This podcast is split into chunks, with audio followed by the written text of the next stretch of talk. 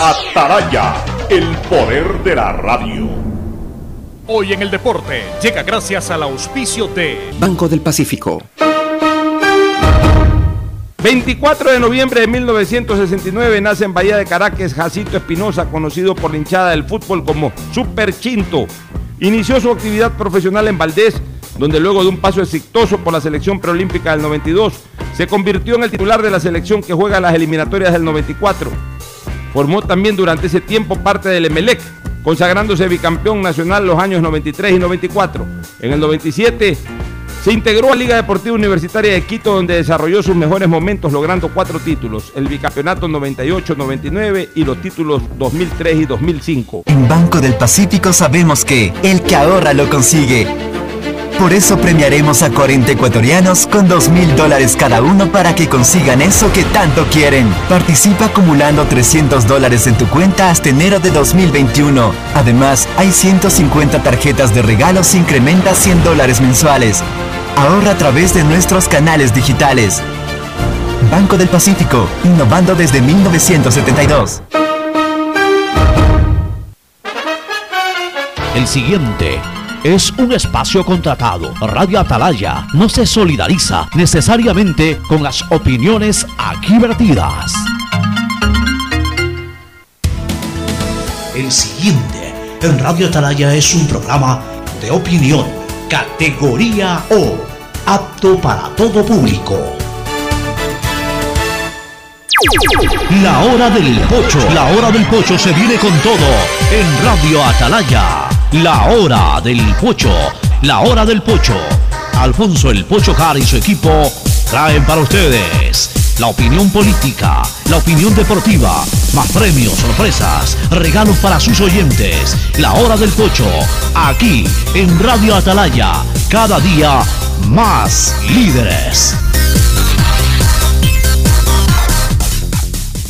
Buenos días, este programa es auspiciado por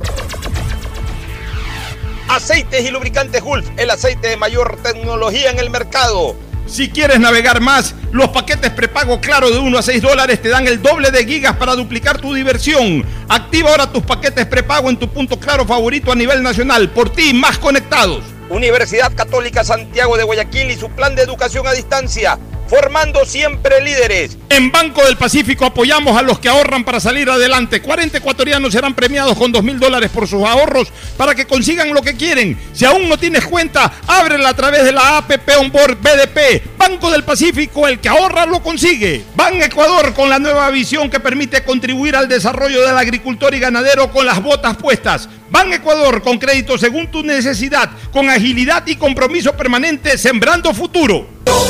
Me cuido, yo me cuido. Para poder abrazarnos nuevamente y volver a compartir. Yo me cuido.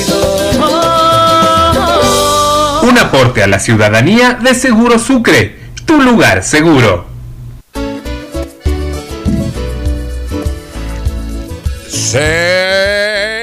680 Sistema de Emisoras Atalaya en su año 76 Atalaya nunca falla y marca la raya del bienestar, del progreso y la libertad de Guayaquil, de Ecuador y del mundo.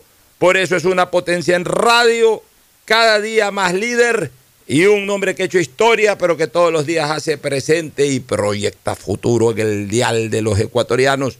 Este es su programa matinal, La Hora del Pocho, de este 24 de noviembre de mil, del año 2020 cuando ya ahora sí quedamos prácticamente o iniciamos la última semana de noviembre, es decir, ya hemos recorrido tres de las cuatro semanas, tres de las cuatro semanas, poquito más de las tres semanas del undécimo mes del año, nos queda un día menos para completar la semana del mes de noviembre, nos quedan seis días de noviembre y ahí sí todo el mes de diciembre, que es el epílogo del año 2020, si es que podemos llamarle año a este 2020. Este 2020 más lo vamos a recordar eh, cuando adjuntemos o tengamos que adherir el año al recuerdo de un querido amigo o familiar fallecido. Se murió fulano, sí, tal en el 20. Se murió Sutano, gran amigo, en el 20. Se murió el papá, la mamá, el hermano o el hijo o la hija de alguien, ¿sí? En el 20. O sea, un año demasiado ligado a lo lúgubre, un año demasiado ligado a la mortalidad, a la despedida de grandes y queridos seres humanos. Para eso quedará el 20. Quizás el que quede campeón de fútbol, sus hinchas recordarán que en el 20 quedaron campeones de fútbol. Alguien recordará algún éxito deportivo. En lo político que se inició la campaña del 2020, o mejor dicho, la campaña del 2021 en el 2020. Pero hasta en eso vamos a recordar ingratamente al 2020. Por ejemplo, todo este enjambre jurídico y político hasta para inscribir candidaturas. O sea, todo, todo, todo realmente ha salido mal este 2020. Mal en la organización de un proceso electoral para el 2021, mal en cuanto tiene que ver a, la producción nacional, a la intención que quizás hubo de estabilizar económicamente al país, en parte conllevado esto por la pandemia. Pésimo en lo que ya hemos hablado, en lo humano, en lo humanitario, la pérdida de mucha gente por las enfermedades y por otras cosas más, no solamente eh, de COVID se ha muerto la gente, pero obviamente al menos entre marzo y abril muchos fallecieron de COVID. Lo único que queda para este 2020, Ferfloma, es de que nos digan de que por lo menos en el mismo 2020 apareció la vacuna. Si bien es cierto que ya Oxford canta victoria, que Moderna canta victoria, que Pfizer y BioNTech ya están cantando victoria, pero ya queremos ver el triunfo en este mismo 2020 sobre el COVID. Es decir, ya con la repartición de las primeras vacunas. Y el presidente de la República habla de que en enero ya estarán las vacunas en el Ecuador. Ya vamos a referirnos a eso. Esperemos que por lo menos en el mundo ya comiencen a vacunarse, aunque no llegue todavía la vacuna de Ecuador en diciembre, pues ya nos encantaría saber de que ya la gente comienza a vacunarse en diciembre, ya ese es un aliciente y ya eso nos va a levantar mucho el ánimo para la pelea, para la pelea final, para, la, para el round final. De alguna u otra manera, estoicamente en este round, en esta pelea titánica contra el COVID de 15 rounds, estamos ahí parados, con dolor y con lo que sea, pues estamos parados 12 rounds algunos los noqueó en el primer round, otros todavía estamos parados en el duodécimo round. Pero faltan tres rounds todavía. Y posiblemente, ya cuando llegue la vacuna, esos rounds van a ser para la humanidad. Pero ya queremos, ya queremos ganar el decimotercer round, queremos ganar el decimocuarto round y por supuesto queremos ganar la pelea ya por nocaut, justamente con la vacuna. Por eso ya queremos ver, aunque no llega al Ecuador todavía, pero ya queremos que, ya queremos ver los videos de, en la televisión de los norteamericanos vacunándose, de los europeos vacunándose, y ahí sí ya vamos a estar esperando con ansias, ya no el año viejo, sino la vacuna, mi querido Ferfloma. Saludo cordial de Fernando Edmundo Flores Marín Ferfloma al país. Fernando, buenos días. Buenos días con todos, buenos días, Pocho. Eh, mira, eh, estaba escuchándote y realmente nosotros estamos concentrados en, en, en, lo malo del 2020 para la mayoría de la gente. Pero hay gente que me imagino ha tenido alegrías, ha tenido nacimiento de hijos o de nietos, o han habido eh, noticias de embarazos para, para los próximos meses. O sea, este tipo de noticias también tienen que haber habido y tiene que haber mucha gente que más allá de lo trágico del, del año 2020 haya recibido con alegría a un hijo o haya recibido con alegría a un nieto, un sobrino, y esto esté eh, esperanzado en, en, que en los próximos meses nacerá su primer hijo, nacerá su primer nieto. O sea, también tiene que haber esas cosas positivas. Lamentablemente, lo, que ha sido noticia y lo que nos ha acongojado y nos ha tenido a todos preocupados es lo malo. Es toda esa tragedia que se vivió en, en marzo y abril especialmente, de toda esta tragedia que se está viviendo estos últimos meses en, en Europa sobre todo y, y, en Estados Unidos que todavía sigue, más allá de los cuidados, sigue fuerte.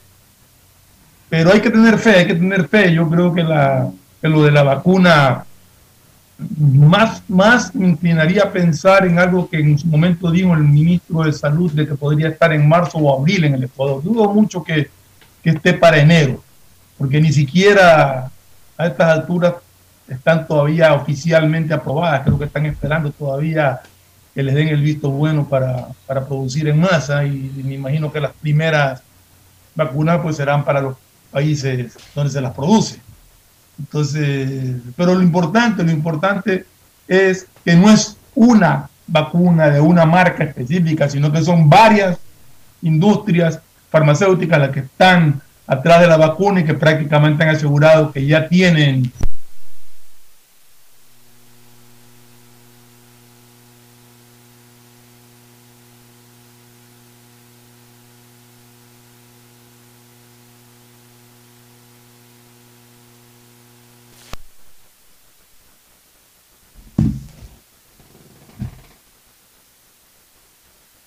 Bueno, a ver, estamos ya, estamos, estamos, estamos. Tenemos que reconectar lo de lo del Zoom con Fernando Edmundo Flores Marín Ferfloma. Se nos fue la luz, un pestañeo en el fluido eléctrico, eh, por lo menos en el sector norte de la ciudad de Guayaquil, pero ya estamos, así que mil disculpas a los oyentes, pero entenderán que no es, no es culpa nuestra, ¿no? Se va la luz en la calle, hubo un pequeño problema, pero un parpadeo, por suerte, no, no pasó de un minuto que hemos quedado eh, sin servicio eléctrico. Ya estamos nuevamente al aire. ¿Me confirmas que estamos al aire, este, eh, estamos al aire, a ver si nos ayuda también con la reconexión del Zoom eh, con Fernando Edmundo Flores Marín Ferfloma, mi querido Evelto Castellano. Pero bueno, de lo que hablaba eh, Fernando, de todas maneras yo sí quiero alentar la posibilidad de que ya en enero tengamos la vacuna. Le tomo la palabra al presidente Lenín.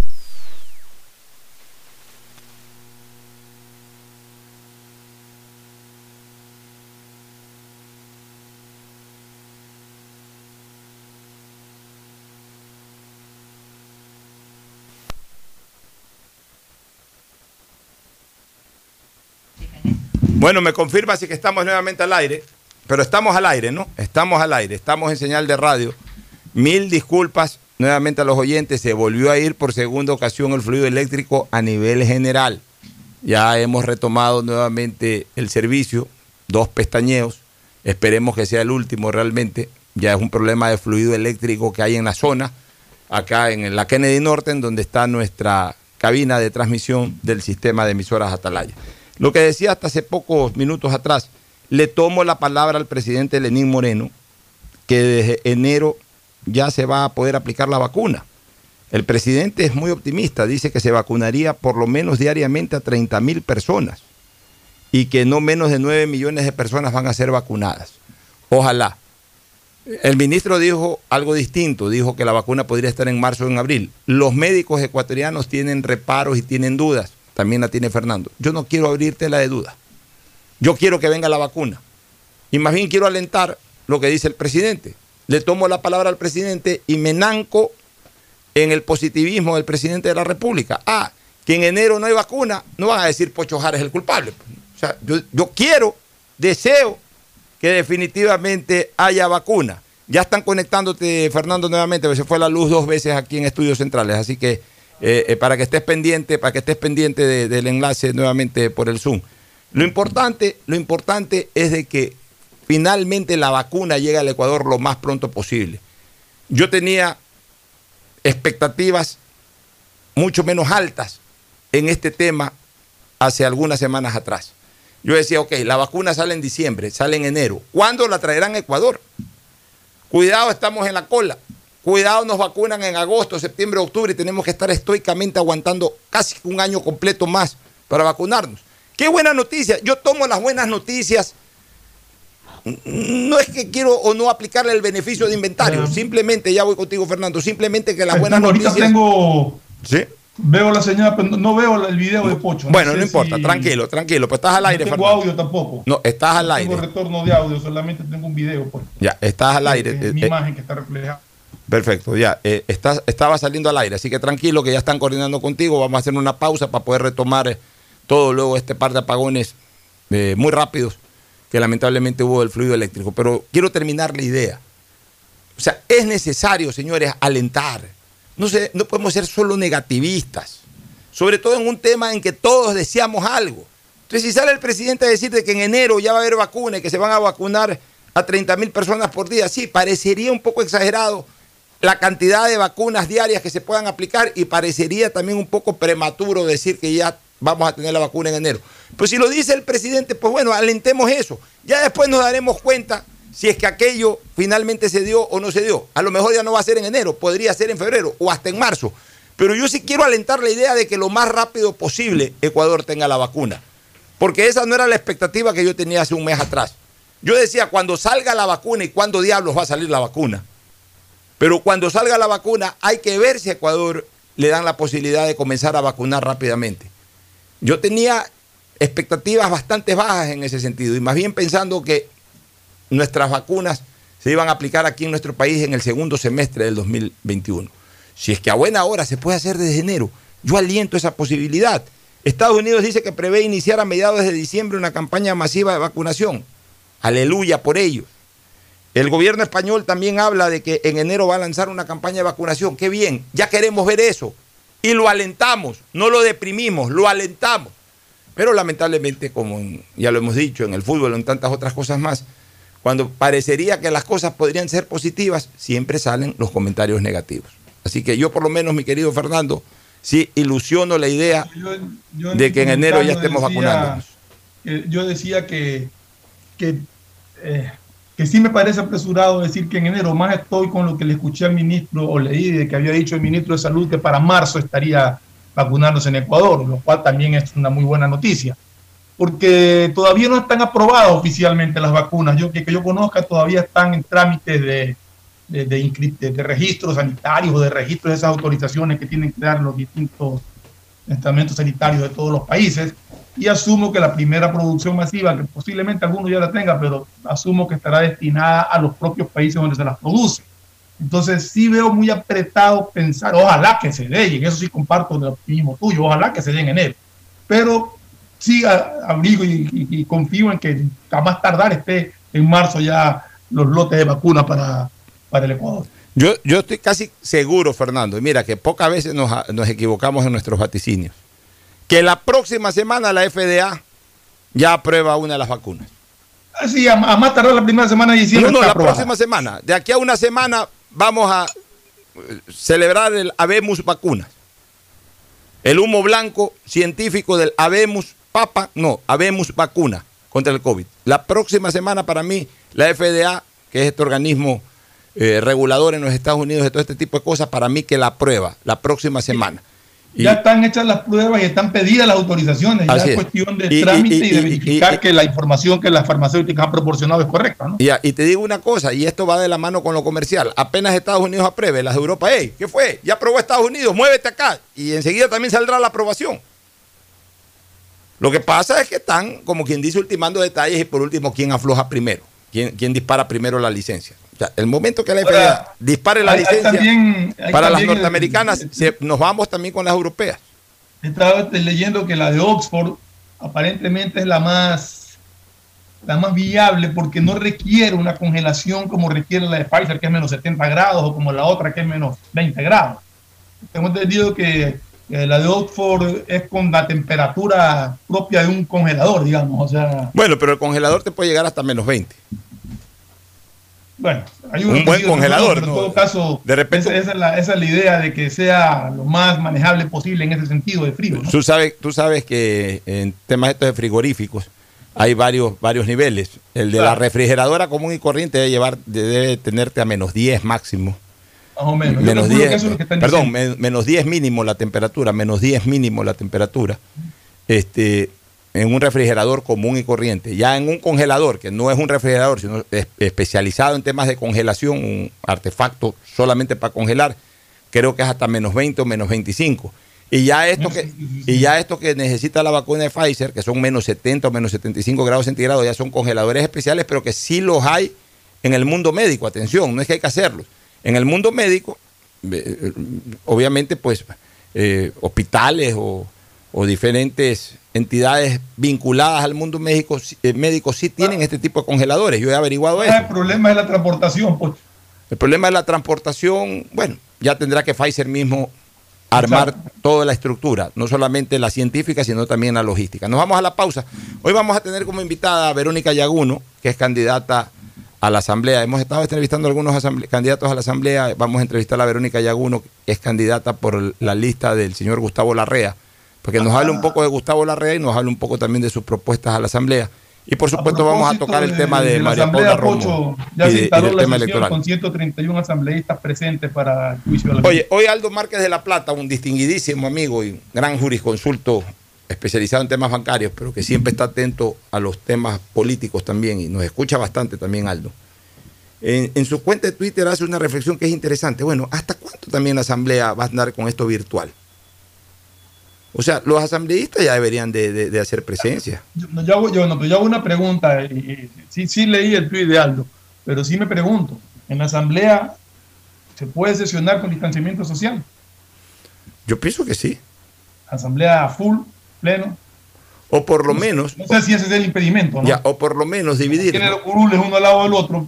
O por lo menos, mira, yo, yo podría dividir que los candidatos, perdón, los candidatos, los asambleístas de la Sierra, a una distancia no mayor vehicularmente hablando de Quito de tres horas, dígase, todos los del norte y los del centro del país, este, y que además tengan menos de 60 años, asistan. Y ah, ya una cosa así, una solución así y, se puede aplicar. Y, los asambleístas que ya superen los 60 años de cualquier lado, que lo puedan hacer virtual, y los que viven en ciudades en donde se necesita ya transportación aérea, porque el viaje terrestre no es, no es menor a 7 horas, bueno, que lo hagan virtualmente. Pero que el 100% haya trabajado todo el año virtualmente, no me, no me parece, porque, porque la Asamblea siempre tiene que ser un ejemplo también de la vida laboral del país. Eh, eh, en las empresas hace rato la gente está yendo a trabajar, no el 100%, pero tampoco es que nadie trabaja y todo el mundo lo hace desde la casa. Entonces los asambleístas se la llevaron de alivio este año todos trabajando desde la casa. Eh, lo que tú planteas me parece que es una, buena opción porque realmente a mí lo que me preocupa en la asamblea es que si está la asamblea en pleno, están, asisten todos, el distanciamiento social no existe. En todo caso, con lo que tú planteas, pues sí podría darse el distanciamiento social ese distanciamiento social se hubiese dado para otras cosas también en la asamblea. Ahí sí estaban bien pegaditos, ahí sí estuvieron bien pegaditos, bien aglutinaditos, bien, estaban hechos chicles ahí uno adherido al otro para, para temas de hospitales y otras cosas más. Nos vamos a la pausa, retornamos con la entrevista y con algún tema político ya anunciado, el de María Paula Romo y también quiero tratar el tema electoral contigo, Fernando, pero por supuesto intercambiando con la entrevista a Verónica Yaguno. Ya volvemos. El siguiente es un espacio publicitario apto para todo público. Detrás de cada profesional hay una gran historia. Aprende, experimenta y crea la tuya. Estudia a distancia en la Universidad Católica Santiago de Guayaquil. Contamos con las carreras de marketing, administración de empresa, emprendimiento e innovación social, turismo, contabilidad y auditoría, trabajo social y derecho Sistema de Educación a Distancia de la Universidad Católica Santiago de Guayaquil, formando líderes siempre. La nueva visión de Ban Ecuador permite contribuir al desarrollo del agricultor y ganadero con las botas puestas. Visitando cada sector del país en las 24 provincias y en tiempo de pandemia con más intensidad todavía. Ban Ecuador con crédito según tu necesidad, con agilidad y compromiso permanente. Ban Ecuador con las botas puestas. Sembramos futuro. Autorización número 0190. CNE, Elecciones Generales. En el aeropuerto de Guayaquil nos reinventamos, implementando normas de bioseguridad en conformidad con las normas internacionales. Ahora es tu turno de reinventarte, utilizando siempre la mascarilla, lavándote las manos y usando alcohol. Mientras todos respetemos las normas de bioseguridad, podremos seguir volando alto. No te confíes, si te cuidas tú, nos cuidamos todos. Un mensaje de Alcaldía de Guayaquil, en coordinación con Autoridad Aeroportuaria de Guayaquil. Desde que me cambié a Claro, todo carga rapidísimo. Y yo soy el mejor jugando en línea. Y yo trabajo en casa mientras todos disfrutan, navegando al doble de velocidad. Esta Navidad comparte el regalo de estar conectados. Contrata internet Claro de 50 megabytes desde 20 dólares más impuestos y recibe el segundo mes de instalación gratis. Además, puedes financiar una laptop nueva en claro.com.es. Válido del 17 de noviembre del 2020 al 6 de enero del 2021 o hasta agotar stock. Más información, condiciones en claro.com.es. ¿Qué más, mis brosters? Somos Giga y Minuto. Habla bien, esos manes de CNT saben. Pero de ley. Y con sus paquetes prepago de 1 a 6 dólares, recibes 2 gigas en redes sociales. Y muchos megas adicionales para navegar. Sí cachaste, ¿no? Pero more than you. CNT, conectémonos más. Más información en www.cnt.com.es. La nueva visión de Ban Ecuador permite contribuir al desarrollo del agricultor y ganadero con las botas puestas. Visitando cada sector del país en las 24 provincias y en tiempo de pandemia con más intensidad todavía. Ban Ecuador con crédito según tu necesidad, con agilidad y compromiso permanente. Ban Ecuador con las botas puestas. Sembramos futuro. Autorización número 0190. CNE. Elecciones Hola profesores, 2021. si sabían que CNT tiene los juegos más pepa de la web, hablen bien. Recargando este 6 latas, reciben sin costo una suscripción a CNT Gamers, el portal con los juegos más top para que no pares de divertirte. CNT, conectémonos más. Más información en www.cnt.com.es. Si quieres estudiar, tener flexibilidad horaria y escoger tu futuro, en la Universidad Católica Santiago de Guayaquil trabajamos por el progreso en educación, ofreciendo cada día la mejor calidad. Estamos a un clic de distancia. Contamos con las carreras de marketing, administración de empresa, emprendimiento e innovación social, turismo, contabilidad y auditoría, trabajo social y derecho. Sistema de Educación a Distancia de la Universidad Católica Santiago de Guayaquil, formando líderes siempre. Esto aún no termina. Por eso le digo a mi nieto que para jugar pelota siempre debe usar mascarilla. Y cuando vuelve, hago que se limpie para entrar a casa. No te confíes. El estado de excepción terminó, pero la pandemia sigue. Manos, mascarilla, distanciamiento y preocuparse de que todos cumplan las medidas de seguridad. Alcaldía de Guayaquil. Autorización número 0118. CNE, Elecciones En Generales. Banco del Pacífico sabemos que el que ahorra lo consigue. Por eso premiaremos a 40 ecuatorianos con 2 mil dólares cada uno para que consigan eso que tanto quieren. Participa acumulando 300 dólares en tu cuenta hasta enero de 2021. Además, hay 150 tarjetas de regalos incrementa 100 dólares mensuales. Ahorra a través de nuestros canales digitales. Banco del Pacífico, innovando desde 1972. Hay sonidos que es mejor nunca tener que escuchar. Porque cada motor es diferente. Desde hace 104 años, Lubricantes Gulf mantiene la más alta tecnología y calidad en línea de aceites para motores a diésel y gasolina. Está hecho con una fórmula especial para dar excelente protección a todo tipo de motores, evitando el desgaste prematuro de pistones, anillos y árbol de levas, ayudando a mantener limpio el motor y libre de depósitos que se forman por las altas o bajas temperaturas. Dele a su motor lo que se merece. Lubricantes Gulf, la más alta tecnología en lubricación. 104 años preservando la vida de su motor. Lubricantes Gulf. Gulf es más lubricante.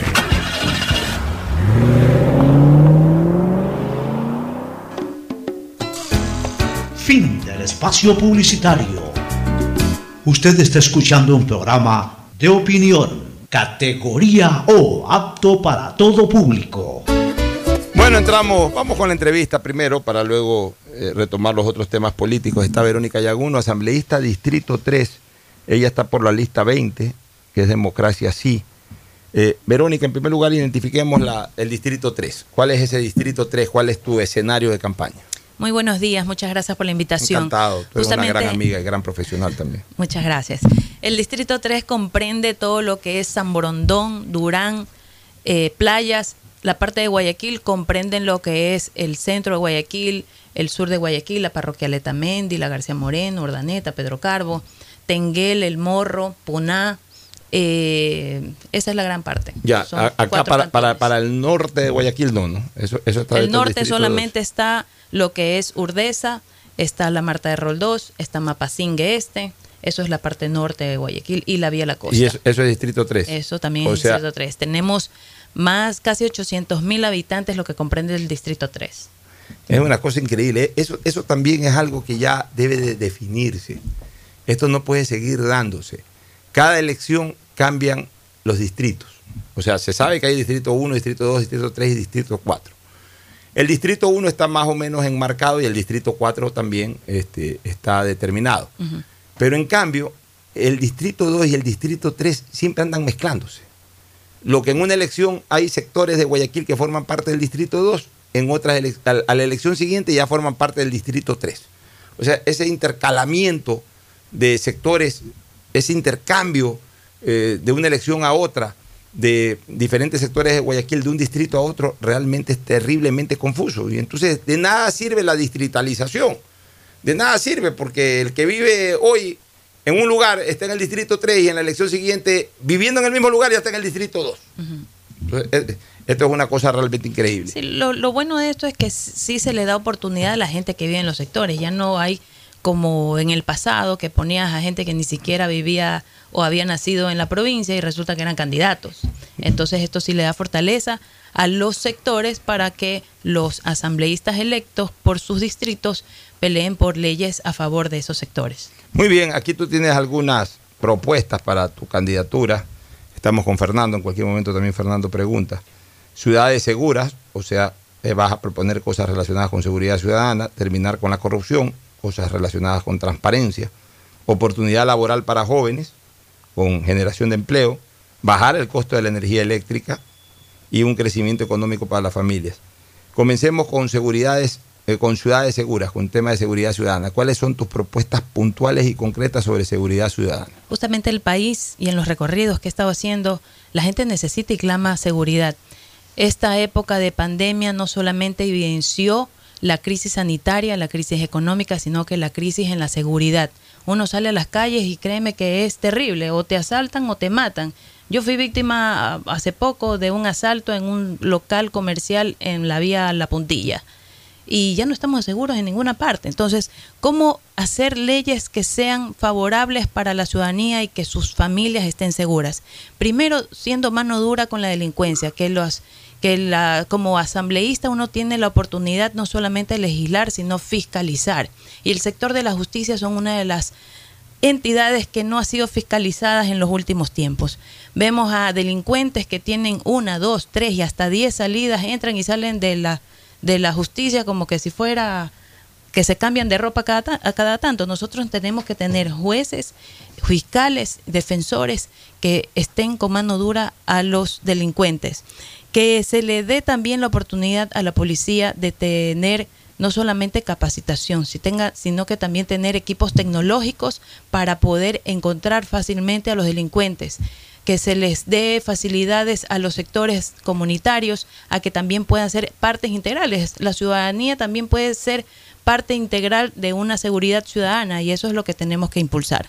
Ya, sobre el tema de transparencia, es decir, luchar contra la... A ver, sí, adelante, adelante. Sí, sí, sí. Verónica, ¿cómo estás? Buenos días. Fernando Flores. Hola, Fernando, ¿cómo estás? Oye, justamente en el tema de seguridad ahí me queda una inquietud. ¿Cómo, ¿Cómo se puede legislar para que el policía se sienta respaldado y seguro? Aquí el delincuente saca un arma, amenaza al policía o amenaza a cualquier ciudadano y el policía tiene temor de intervenir, tiene temor de usar su arma porque enseguida se le viene el juicio, la destitución y una serie de, acusaciones. ¿Cómo un policía o cómo le garantizamos a la policía el hecho de que puede hacer uso de la fuerza en caso de que un delincuente armado amenace su integridad o la de alguna otra? No solamente eso, te cuento algo que pasó hace tres días. A unos amigos los asaltaron afuera de su residencia en Urdesa.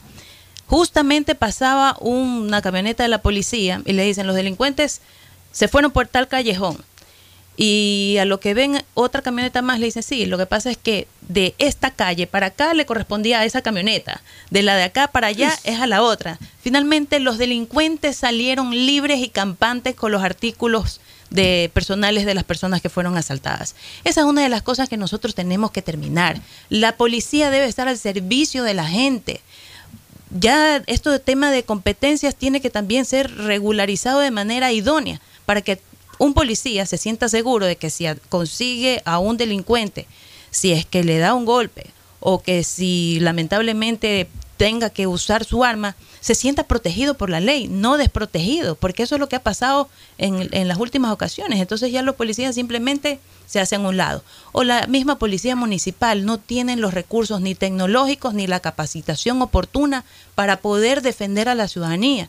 Muy bien se puede hacer un trabajo en conjunto entre la policía municipal y, o, metropolitana con la policía nacional. Si tuvieran cámaras de seguridad mucho más, eh, con un rango mucho más oportuno en, toda la, en todo el sector y que los policías también tengan armas que puedan soportar y defender a la ciudadanía. Mira, Fernando, yo ya la verdad que ya estoy hasta cansado de estos ojos de águila. ¿Y por qué estoy cansado de estos ojos de águila? Porque lo único que sirven es para transmitir el, incidente o, el evento. Es decir, el asalto, el robo en una esquina, en, en una calle, etc. O sea, sirve para los, para los medios de comunicación televisivos o para las redes sociales, para el morbo de las redes sociales. Hace rato que debió haberse cambiado el esquema de control de la ciudad a través de los ojos de águila. Maravilloso que estén todos los ojos de águila que existen y debería incrementarse en todos los sitios de Guayaquil los ojos de águila. Pero lo que deberían de hacerse, así como hay distritos, debería de distritalizarse también el tema de, de, del control de los ojos de águila. Es decir, por ejemplo, en Urdesa, en Urdesa, en Miraflores, en El Paraíso, deben haber por lo menos unas tres centrales en donde lleguen los ojos de águila de ese sitio. O sea, en esas tres centrales está cubierto todo ese sector, con gente atenta 24 horas solo para ese sector. Y así por el estilo, eh, por el estilo, ir creando sectores en Guayaquil en donde haya gente controlando 24 horas. Entonces se produce, y, y por ahí cerca también centrales policiales. Para que se produce un asalto en Laureles y Circunvalación Sur, inmediatamente la central que está ubicada por ahí se da cuenta, llama a un policía, en este momento hay un asalto aquí, en Laureles y Circunvalación Sur. El policía está a cuatro o cinco cuadras y sale con su patrullero o sale con su moto a interceptar al delincuente. Y bueno, después se le va, a dar, se le va dando seguimiento porque el delincuente seguramente coge el carro, o los delincuentes cogen el carro, cogen la moto y se van de largo por toda la ciudad. Bueno, por toda la ciudad se los va monitoreando, pero ya se los detectó rápido. Eso de tener todo concentrado solamente en un 911, toda una ciudad, por más que hayan 50 personas trabajando o 100 personas trabajando ahí, no es lo mismo. Y, disculpa que te interrumpa, no sé si recuerdas, en el año 2012 yo fui directora del Consejo de la Judicatura y teníamos unas mesas de trabajo donde nos involucrábamos la policía, la gobernación, el Consejo de la Judicatura, etcétera, para ver dónde eran los sectores de más delincuencia y poder soportarlos.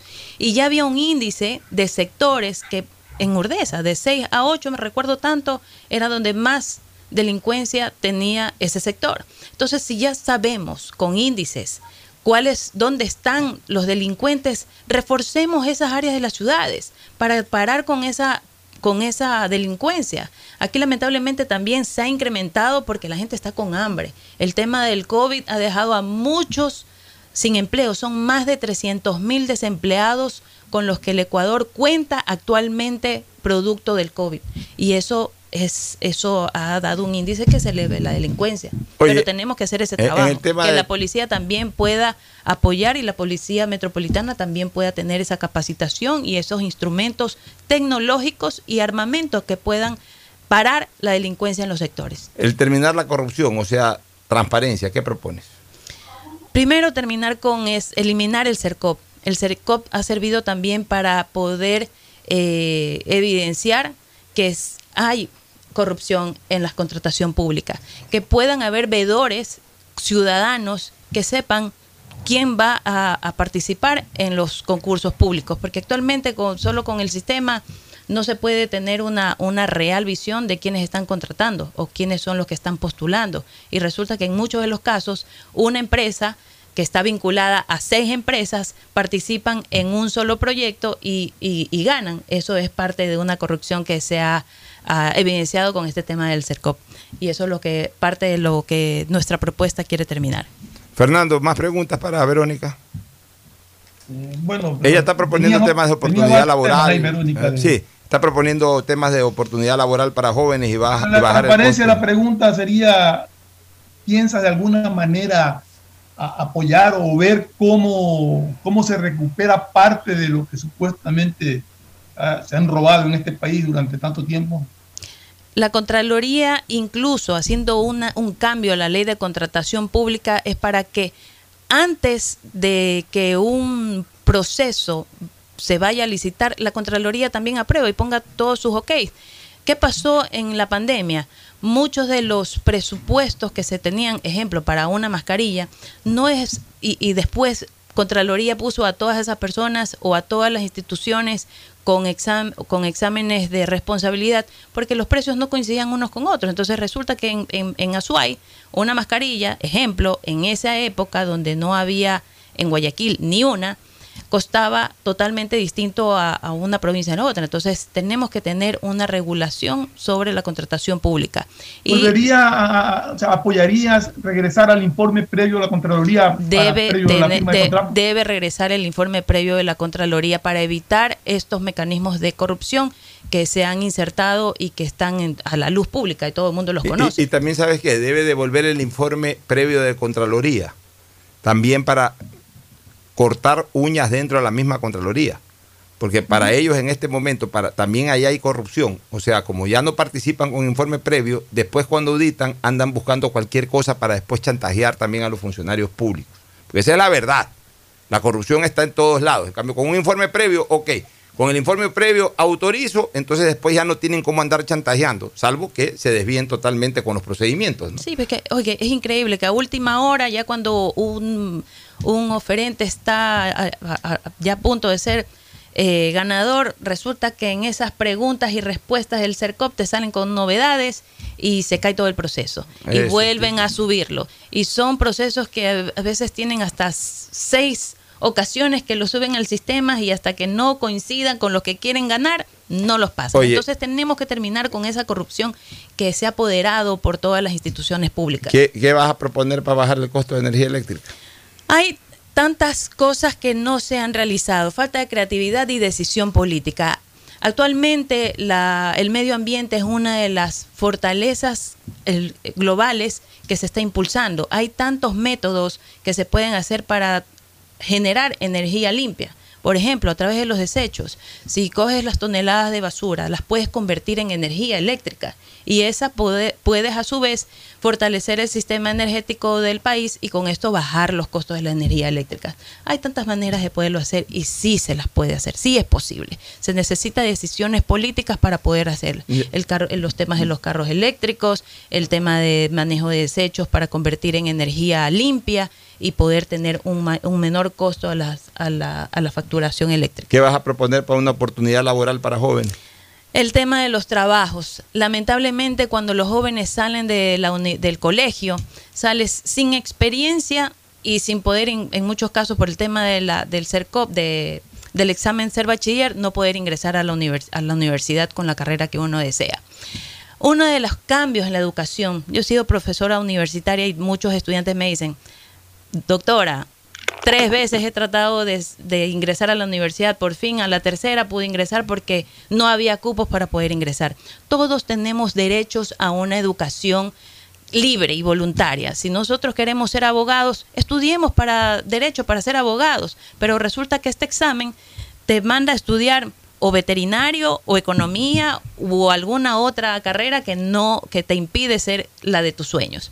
Entonces, con una reestructuración en el sistema de educación, pretendemos que desde el colegio se regrese a, la, a los bachilleratos técnicos diversificados. Entonces, poder que los jóvenes sean técnicos en, la, en, en, contaduría, por ejemplo, en secretariado, en comercio, si estamos en el área rural, que salgan colegios técnicos en el agro, colegios técnicos en el banano, colegios técnicos en Manabí, por ejemplo, de la pesca, del camarón, del turismo, de las flores. Con esto los estudiantes van a poder en su último año escolar practicar profesionalmente y generar también remuneración por esas prácticas preprofesionales desde el colegio. Cosa que cuando tú sales del colegio ya tienes una carrera técnica. Sales con experiencia de un año. Cuando vayas a tocar la puerta a un trabajo y te pidan si tienes experiencia laboral, vas a decir, sí, en el colegio estuve haciendo mis prácticas preprofesionales en tal institución y vas a poder llegar a un empleo. Y más allá de eso, sí se pretende a través del gobierno de Gustavo Larrea cuando sea presidente poder generar unos créditos para emprendedores de 20 mil dólares a 5% de interés a 10 años plazo. Con esto pretendemos reinventar la economía de nuestro país que está totalmente caída. La deuda del COVID a muchas personas los ha dejado totalmente sin trabajo sin recursos y con esto se va a reactivar la economía en nuestro país. ¿Alguna otra inquietud, Fernando? No, justamente le iba a preguntar de los emprendedores, pero lo contestó sin que lo pregunte. Bueno, perfectamente. ¿Estás confiada en que Gustavo Larrea puede llegar lejos? Yo creo que Gustavo Larrea es un hombre honesto que tiene muy clara el, el, panorama del Ecuador y las propuestas son las mejores para poder salir de la pobreza. El tema de la energía, por ejemplo, de terminar con la corrupción, terminando con esa ley de contratación pública y haciendo una con, con garantías para todos y los está haciendo recorrido Gustavo Larrea. Gustavo Larrea acaba de terminar su segunda vuelta por el país, empezó ya la tercera vuelta del país, en Guayas. Lo vamos a tener nuevamente a mediados de diciembre, donde aquí ya hemos hecho caravanas por todos los distritos, vamos a tener una en Durán en los próximos días y de esta manera nosotros vamos a consolidar nuestra votación. La gente está cansada de los mismos de siempre. La gente quiere gente nueva, gente honesta que ha trabajado y ha servido a su país. En este sentido, los candidatos de la lista 20 estamos prestos para seguir sirviendo a nuestro país con ideas nuevas, con ideas posibles que generen economía, terminar con la corrupción, generar más empleos y dar oportunidad a los jóvenes para la educación. Bueno, muy bien, Verónica Yaguno, candidata a la Asamblea por Distrito 3 de la lista 20, Democracia, sí. Gracias por tu presencia. Muchísimas gracias. Nos vamos a una recomendación comercial, retornamos con más análisis político junto a Ferfloma. Auspician este programa. Aceites y lubricantes Gulf, el aceite de mayor tecnología en el mercado. Acaricia el motor de tu vehículo para que funcione como un verdadero Fórmula 1 con aceites y lubricantes Gulf. ¿Quieres estudiar, tener flexibilidad horaria y escoger tu futuro? En la Universidad Católica Santiago de Guayaquil trabajamos para el progreso en educación, ofreciendo cada día la mejor calidad y para ello estamos a un clic de distancia. Escoge la carrera de tu vocación. Puede ser marketing, administración de empresas, emprendimiento e innovación social, turismo, contabilidad y auditoría, trabajo social y también derecho. Consulta en nuestra página web mayor información y esquemas de admisión. Universidad Católica Santiago de Guayaquil, formando siempre líderes. En Banco del Pacífico apoyamos a todos aquellos que ahorran para salir adelante. Por eso tú puedes ser uno de los 40 ecuatorianos que premiaremos con dos mil dólares para que consigas lo que tanto quieres. Además, participa por 150 tarjetas de regalo, incrementando en tu cuenta 100 dólares en octubre, noviembre y diciembre. Descarga mi ahorro cuenta. Programa tu ahorro y empieza a participar. En Banco del Pacífico, el que ahorra lo consigue. Si quieres navegar más, los paquetes prepago Claro de 1 a 6 dólares te dan el doble de gigas para duplicar tu diversión. Porque en Claro sí puedes disfrutar del doble de videos, posteos y memes a más velocidad. Y además te damos gigas gratis para hablar o videollamar sin parar por WhatsApp y Facebook Messenger desde donde tú estés. Activa ahora tus paquetes prepago en tu punto claro favorito a nivel nacional. Por ti, más conectados. Más información y condiciones en claro.com.es. La nueva visión de Ban Ecuador permite contribuir al desarrollo del agricultor y ganadero con las botas puestas visitando cada sector del país en las 24 provincias y en tiempo de pandemia con más intensidad todavía. Ban Ecuador con crédito según tu necesidad, con agilidad y compromiso permanente. Ban Ecuador con las botas puestas. Sembramos futuro. Me cuido, yo me cuido. Para poder abrazarnos nuevamente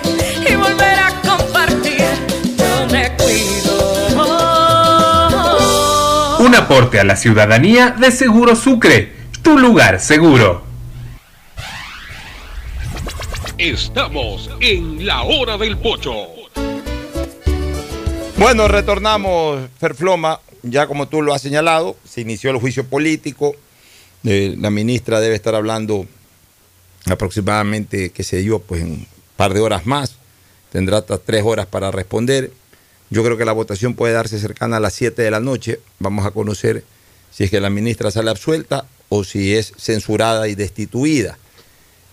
Crónica de una destitución anunciada, yo llamaría este juicio, como lo he señalado, hay muchos signos y síntomas patognomónicos de esa censura y destitución.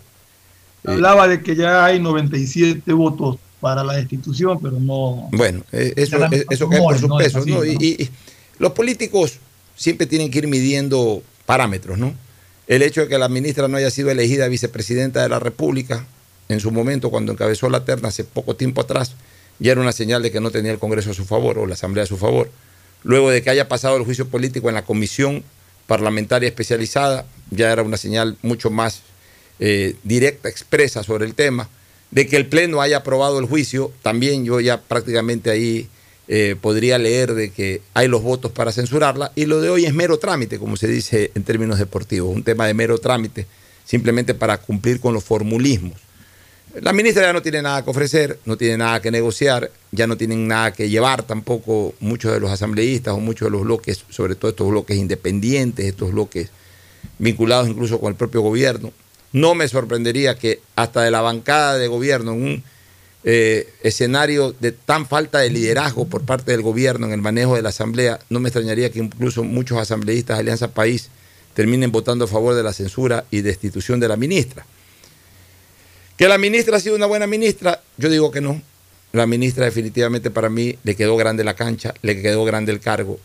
Que ahora en carne propia vivió lo que es la política en toda la extensión de la palabra, que es algo muy distinto a lo que ella criticó hace 15 años atrás, cuando se autoproclamaron ruptura de los 25 años de democracia. Ahí salió el grupo Ruptura, en que todo lo que se dio 25 años antes ellos criticaban. Creo que ahora ya en carne propia sentido de que no es fácil la política. Pero de que hay que censurarla y destituirla por, la que, por lo que la están llamando a este juicio político, yo sigo señalando que es un absurdo.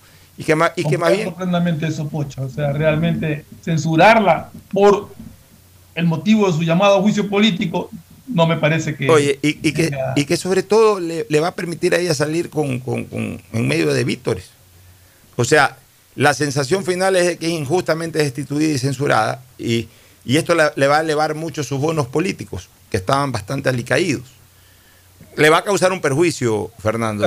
también es la sensación de que habiendo cosas más graves y más importantes, de que acusarla con, con- quizá con mayor, con mayor fortaleza, no lo hicieron y se fueron por, por algo tan, tan sin sentido como lo que se la acusaron, porque si de algo se la podía haber acusado era haber no puesto mano dura. Ya, eh, yo lo que te digo es que le va a causar un perjuicio porque si es censurada y destituida durante un año no va a cumplir ninguna función. Ya, el perjuicio va en el sentido de que por ahí ella podía haberse palanqueado una embajada o alguna representación internacional que ya no la va a poder obtener ni con este gobierno ni con ningún gobierno que entre. Más allá de que cualquier gobierno que entre, si la llama o no la llama es otra cosa, pero ella va a estar imposibilitada por lo menos un año de ejercer función pública porque ese es el castigo, entre comillas, de una censura y destitución. Pero mira tú, eh, las causas por las cuales la están llamando a juicio y sobre todo se van a concentrar. Primero, en relacionarla con el uso de bombas lacrimógenas caducadas.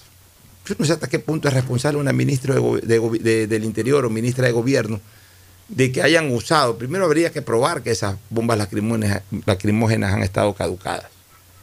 Primero hay que probarlo. Y segundo, eso es un problema de un bodeguero, de la policía. O sea, a ver, yo te digo una cosa, Fernando, yo te digo una cosa. El mismo policía que maneja la bomba lacrimógena, ¿cómo sabe si está caducado o no está caducado? El mismo policía. No te hablo el comandante de la policía, peor la ministra de gobierno o el presidente de la República.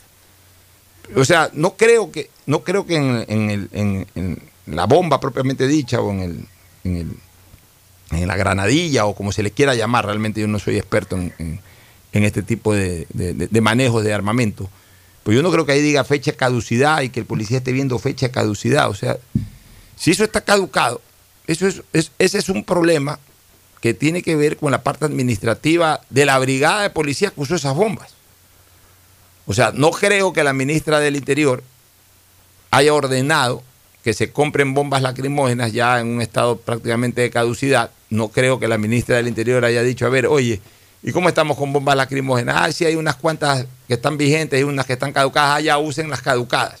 No creo No creo que haya eh, eh, establecido ese dictamen, esa orden. Ocho, Ese es un tema meramente Imagino operativo. que la ministra de, de Interior lo que habrá preguntado es si hay cantidad suficiente de, De- de bombas lacrimógenas. lacrimógenas o lo que sea. Le dijeron sí, sí hay. Así es. De ahí yo comparto contigo.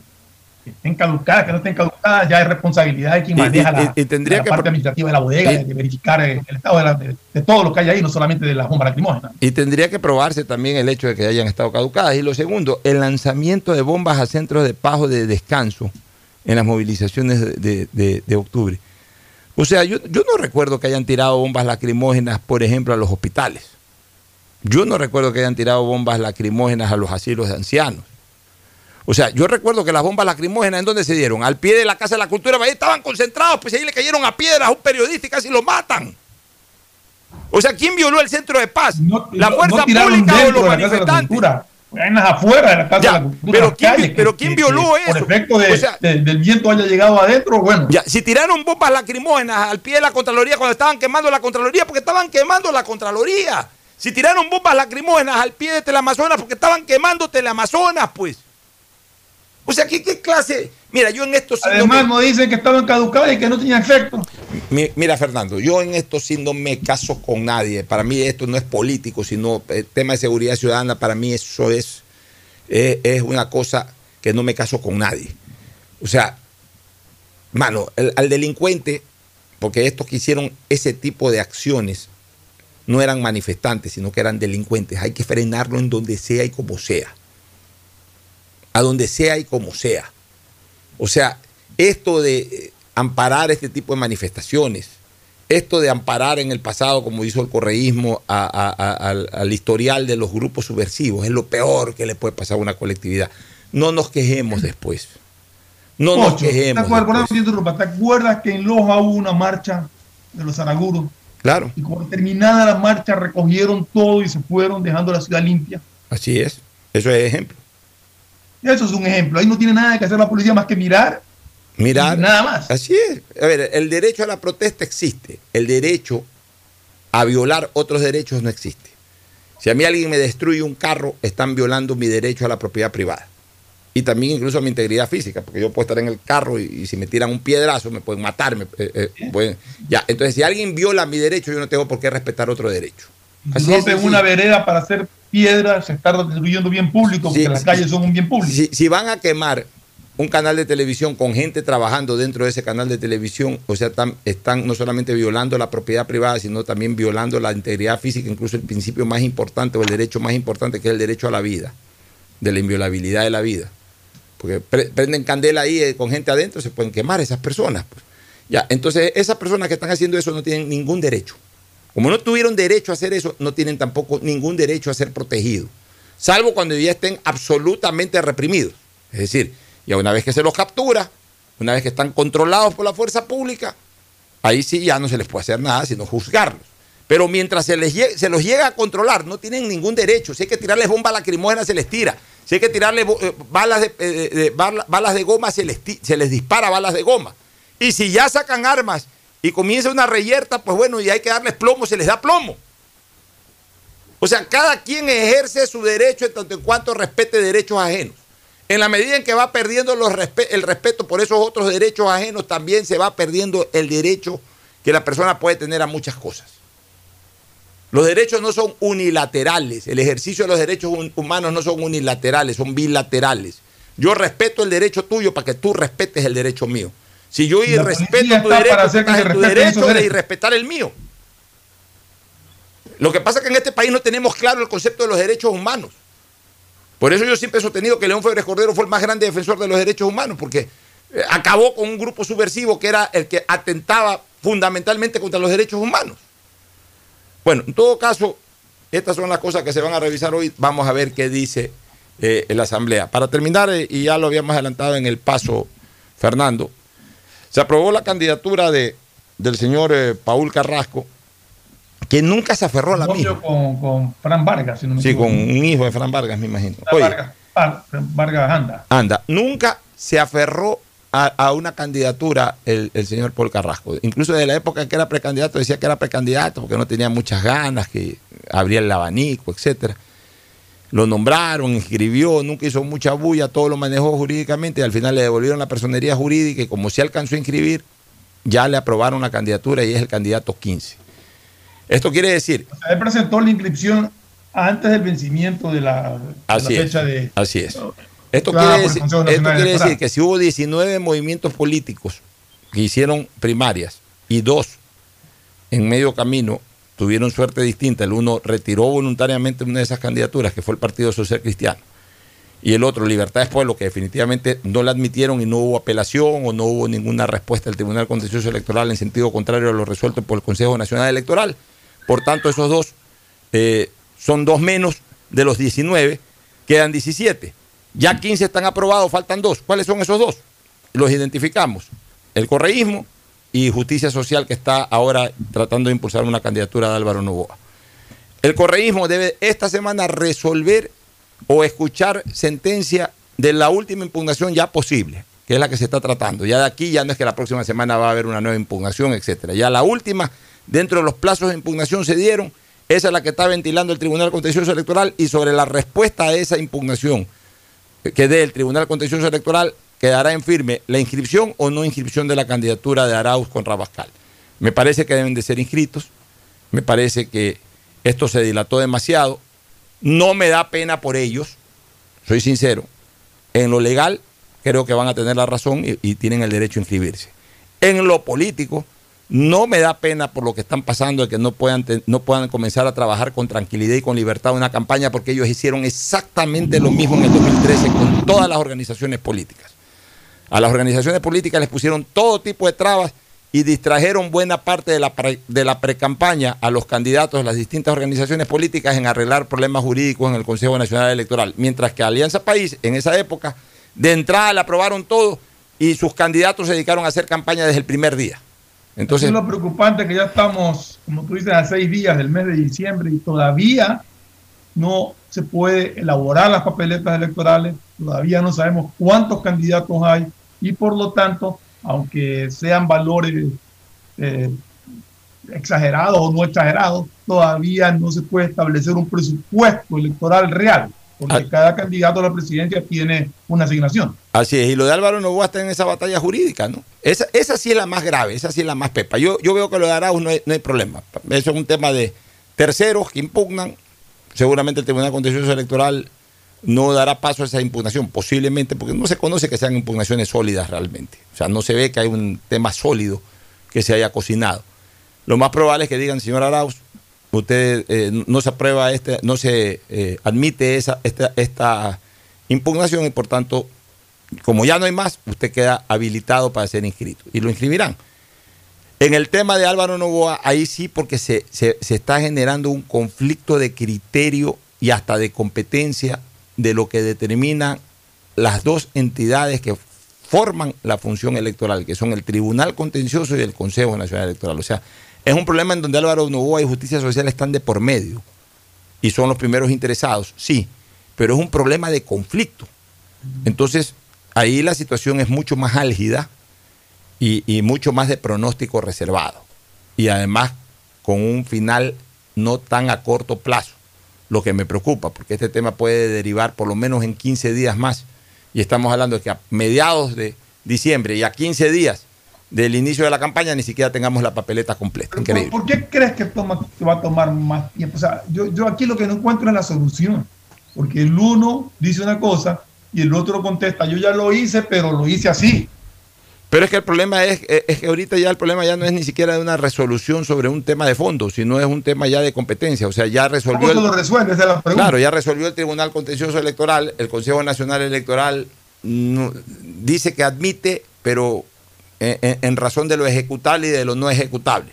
Entonces, eso va a originar de que el, el- el que se sienta perjudicado vuelva a impugnar esa decisión administrativa y entonces otra vez comienza un nuevo proceso, como quien dice, en el Tribunal Contencioso Electoral sobre la actuación Una ya del de Consejo Nacional sobre Electoral. lo que ya... Y, y- y se van en eso y eso va a tomar días.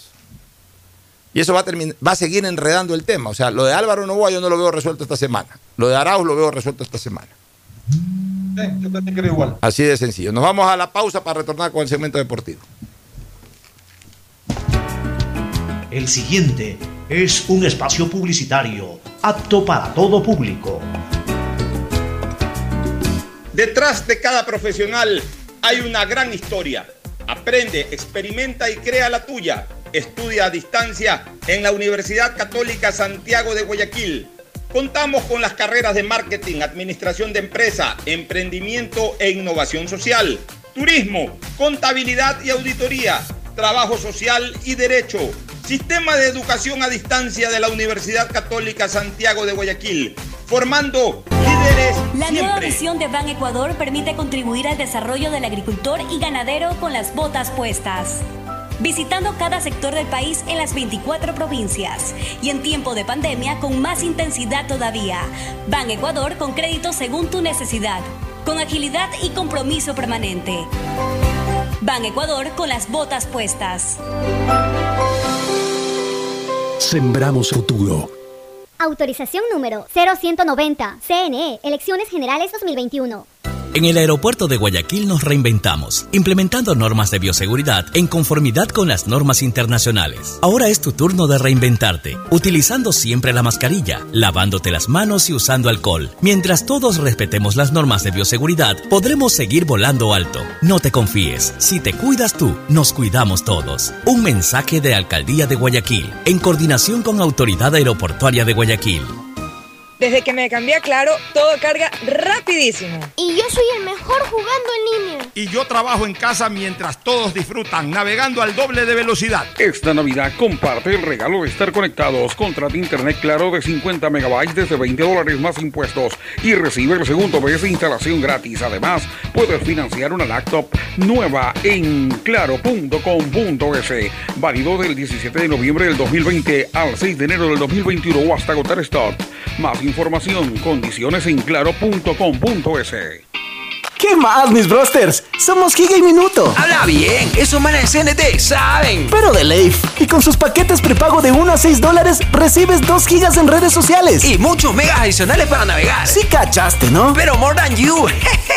CNT, conectémonos más. Más información en www.cnt.com.es. La nueva visión de Ban Ecuador permite contribuir al desarrollo del agricultor y ganadero con las botas puestas. Visitando cada sector del país en las 24 provincias y en tiempo de pandemia con más intensidad todavía. Ban Ecuador con crédito según tu necesidad, con agilidad y compromiso permanente. Ban Ecuador con las botas puestas. Sembramos futuro. Autorización número 0190. CNE, Elecciones Generales. Hola 2021. profesores, ¿sí sabían que CNT tiene los juegos más pepa de la web? Hablen bien, recargando este 6 latas recibes sin costo una suscripción a CNT Gamers, el portal con los juegos más top para que no pares de divertirte. CNT, conectémonos más. Más información en www.cnt.com.es. Si quieres estudiar, tener flexibilidad horaria y escoger tu futuro, en la Universidad Católica Santiago de Guayaquil trabajamos por el progreso en la educación, ofreciendo cada día la mejor calidad. Estamos a un clic de distancia.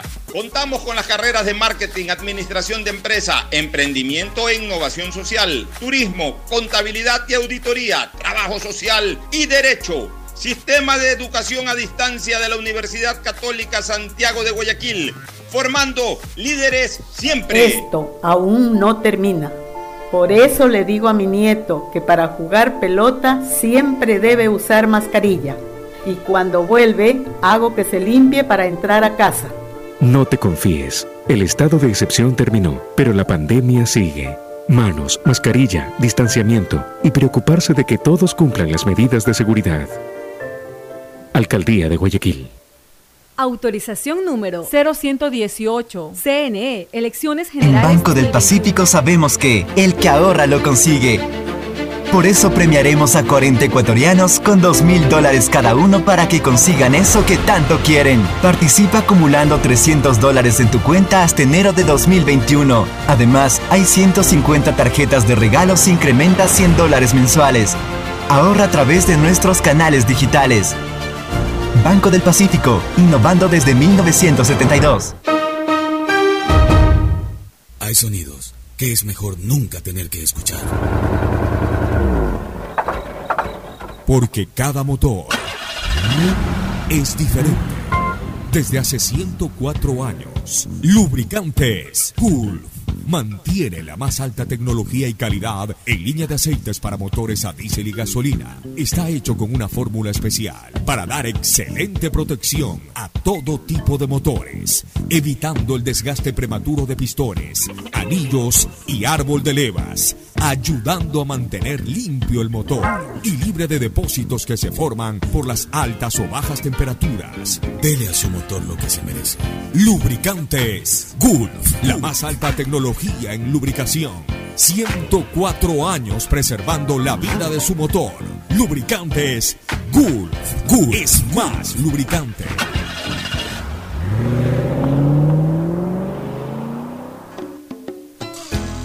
Fin espacio publicitario. Hoy en el deporte llega gracias al auspicio de Banco del Pacífico. 24 de noviembre de 1969 nace en Bahía de Caracas Jacito Espinosa, conocido por la hinchada del fútbol como Super Chinto.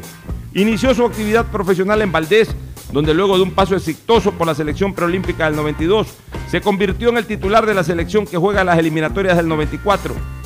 Formó también durante ese tiempo parte del Emelec, consagrándose bicampeón nacional los años 93 y 94. En el 97 se integró a Liga Deportiva Universitaria de Quito, donde desarrolló sus mejores momentos, logrando cuatro títulos: el bicampeonato 98-99 y los títulos 2003 y 2005. En Banco del Pacífico sabemos que el que ahorra lo consigue. Por eso premiaremos a 40 ecuatorianos con 2 mil dólares cada uno para que consigan eso que tanto quieren. Participa acumulando 300 dólares en tu cuenta hasta enero de 2021. Además, hay 150 tarjetas de regalos e incrementa 100 dólares mensuales. Ahorra a través de nuestros canales digitales. Banco del Pacífico, innovando desde 1972. En la hora del pocho presentamos Deportes, Deportes.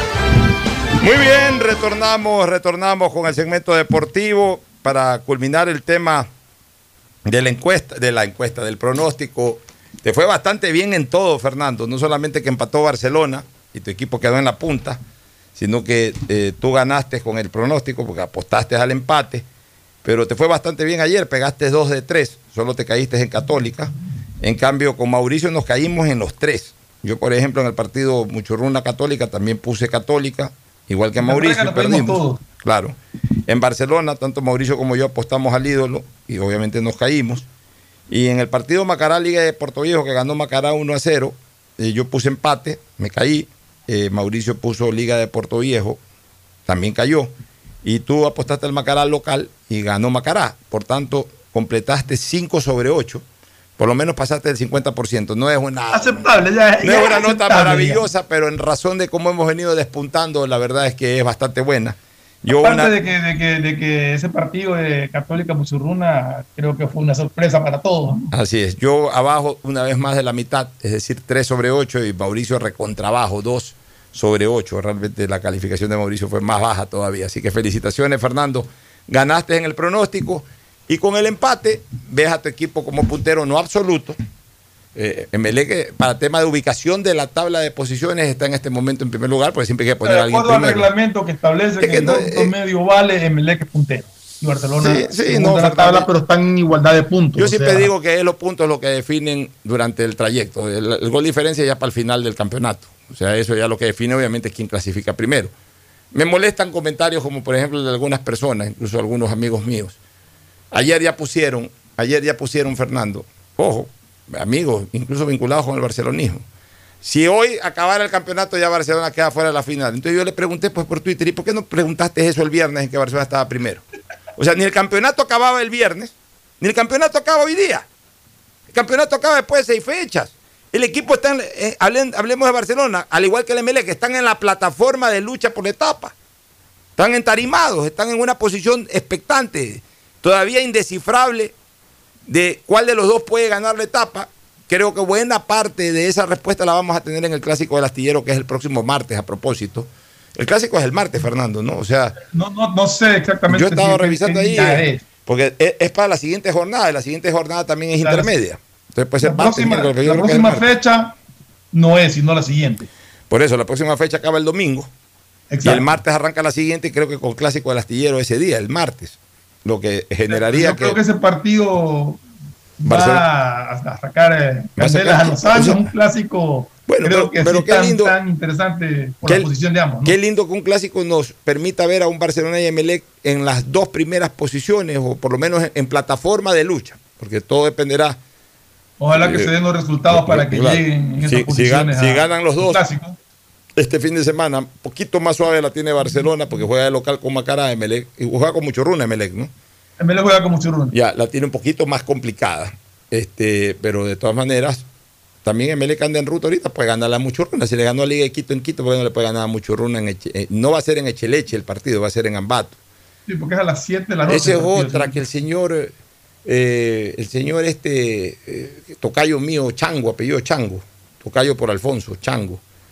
La- Le contesté o puse un comentario sobre un tuit que puso o una declaración que hizo de que parece que Barcelona y Emelec le tienen miedo a la altura. Pues han sido campeones toda la vida en altura, pues. O sea, llevan, Antes jugaban los dos solitos contra todos, Oye. todos en altura. Eh, entre Barcelona y Emelec completan 29 títulos. Ni un solo título ha sido sin altura, sin jugar en la altura, ni uno. O sea, yo sí te puedo decir que un título quiteño fue sin jugar, en, por lo menos en Guayaquil, que fue el del Exactamente, 64, el el del Deportivo el Quito. año 64. Que fue el del Deportivo Quito, por lo menos en Guayaquil. Creo que, creo que algún equipo manavita jugó ese campeonato. Pero por lo menos en Guayaquil no jugaron, porque Guayaquil no participó en el campeonato del 64. Pero ni uno solo, ni siquiera el primero de Melé del 57. Y de ahí ninguno de- del fútbol del Guayas en general, incluyendo el del Everest. O sea, ni- ni- ningún, ningún título del Guayas, de 30 títulos que tiene el fútbol del Guayas, todos fueron compitiendo en la altura. En la altura y en la costa.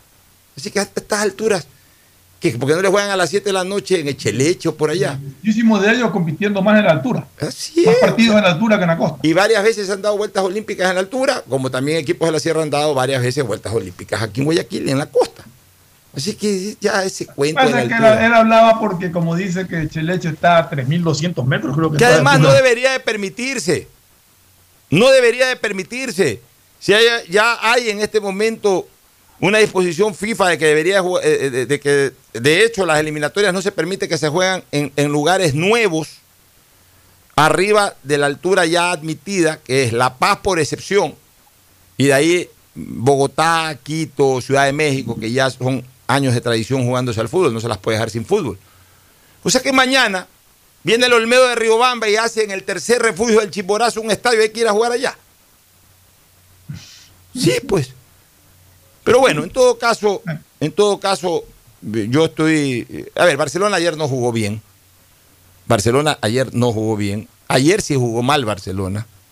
Ayer fue muy inconexo en, en- en- en sus estrategias de ataque, no generó jugadas de peligro. A ver, hubo una pelota que. Hubo, hubo- hubo- eh, lo que pasa es que Lorenzo tiene un sistema defensivo bastante bastante ordenado. complicado.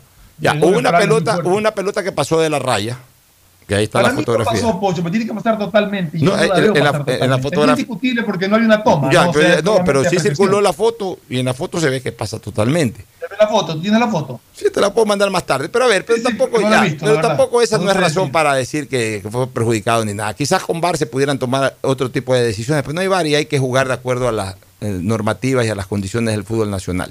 ¿Qué es lo que con, yo... Posiblemente a los 30 o 40 segundos le hubieran pitado un penal en contra de Barcelona porque Sí, o sea... toca dentro del área, pero Lo que te quiero decir, Fernando y amigos oyentes, es que tampoco se puede ganar todos los partidos. O sea, la hinchada ya quiere que Barcelona pise, pise una cancha, gane. Y cuando gana, están inconformes porque quieren que golee. O sea, se le gan- no se le golea, jugaron feo. Ya, y si golean, jugaron feo. Se, se le, se le- no se le puede ganar a un equipo como Orense que jugó en condición de local y que básicamente se defendió. Y- y No es fácil ganar todos los partidos. tiene por qué pelear, ¿no? Y que también está peleando con uñas y dientes eh, salvar la categoría. Y además en esta etapa no anda mal porque está entre los seis primeros del campeonato.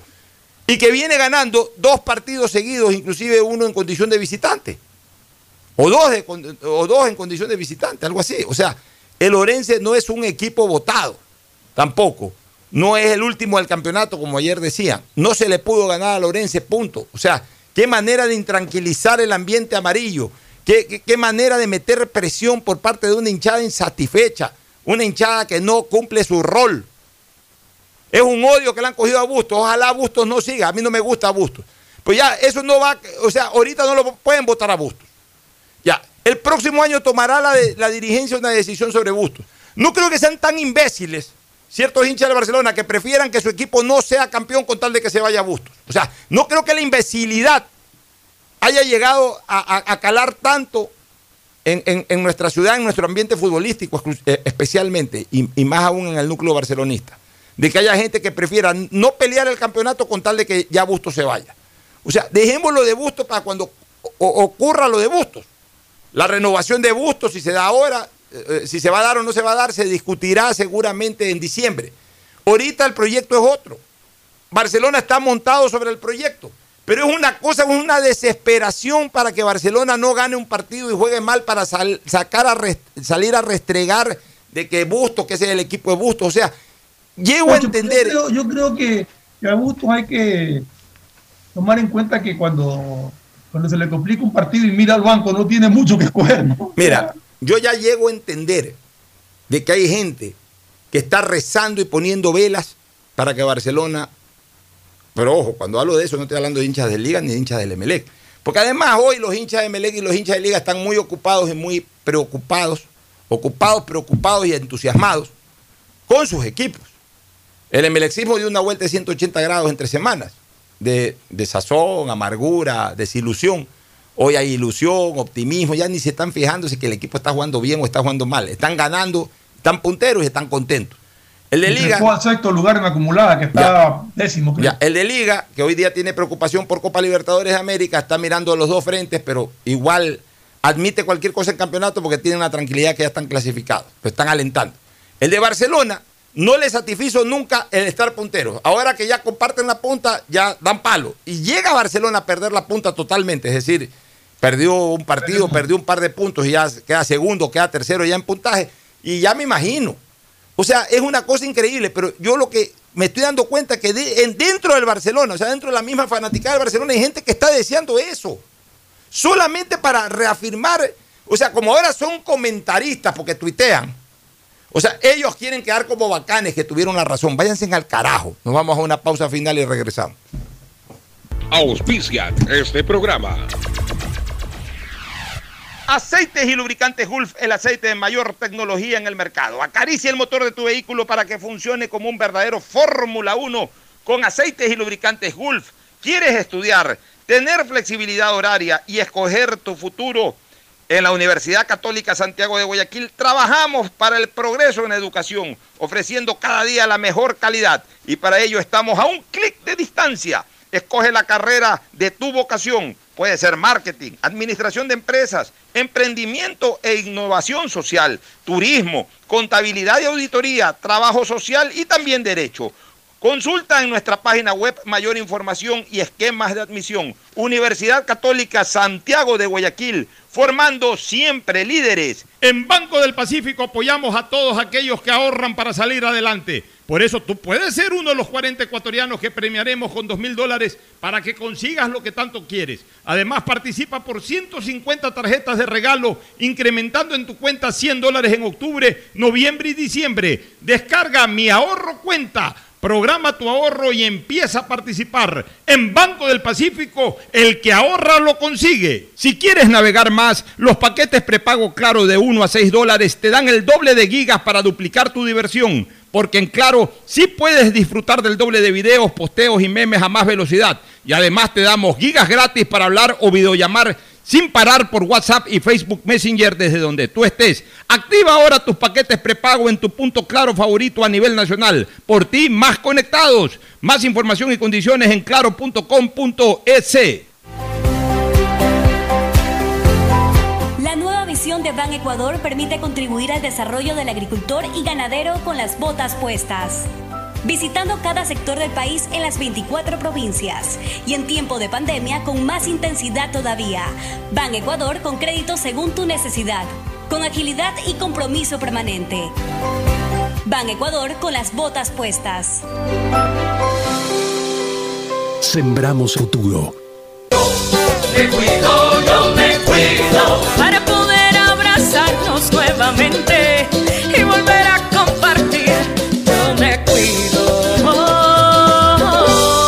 Un aporte a la ciudadanía de Seguro Sucre, tu lugar seguro. Estamos en la hora del pocho.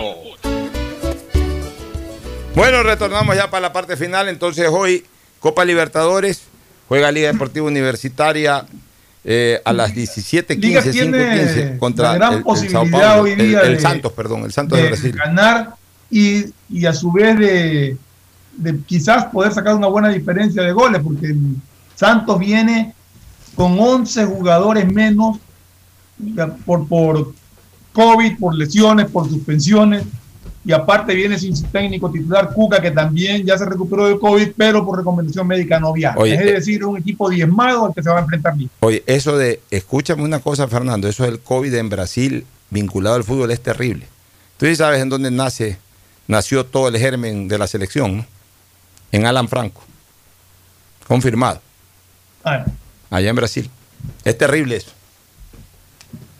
Gracias por su sintonía. Este programa fue auspiciado por Aceites y lubricantes Gulf, el aceite de mayor tecnología en el mercado.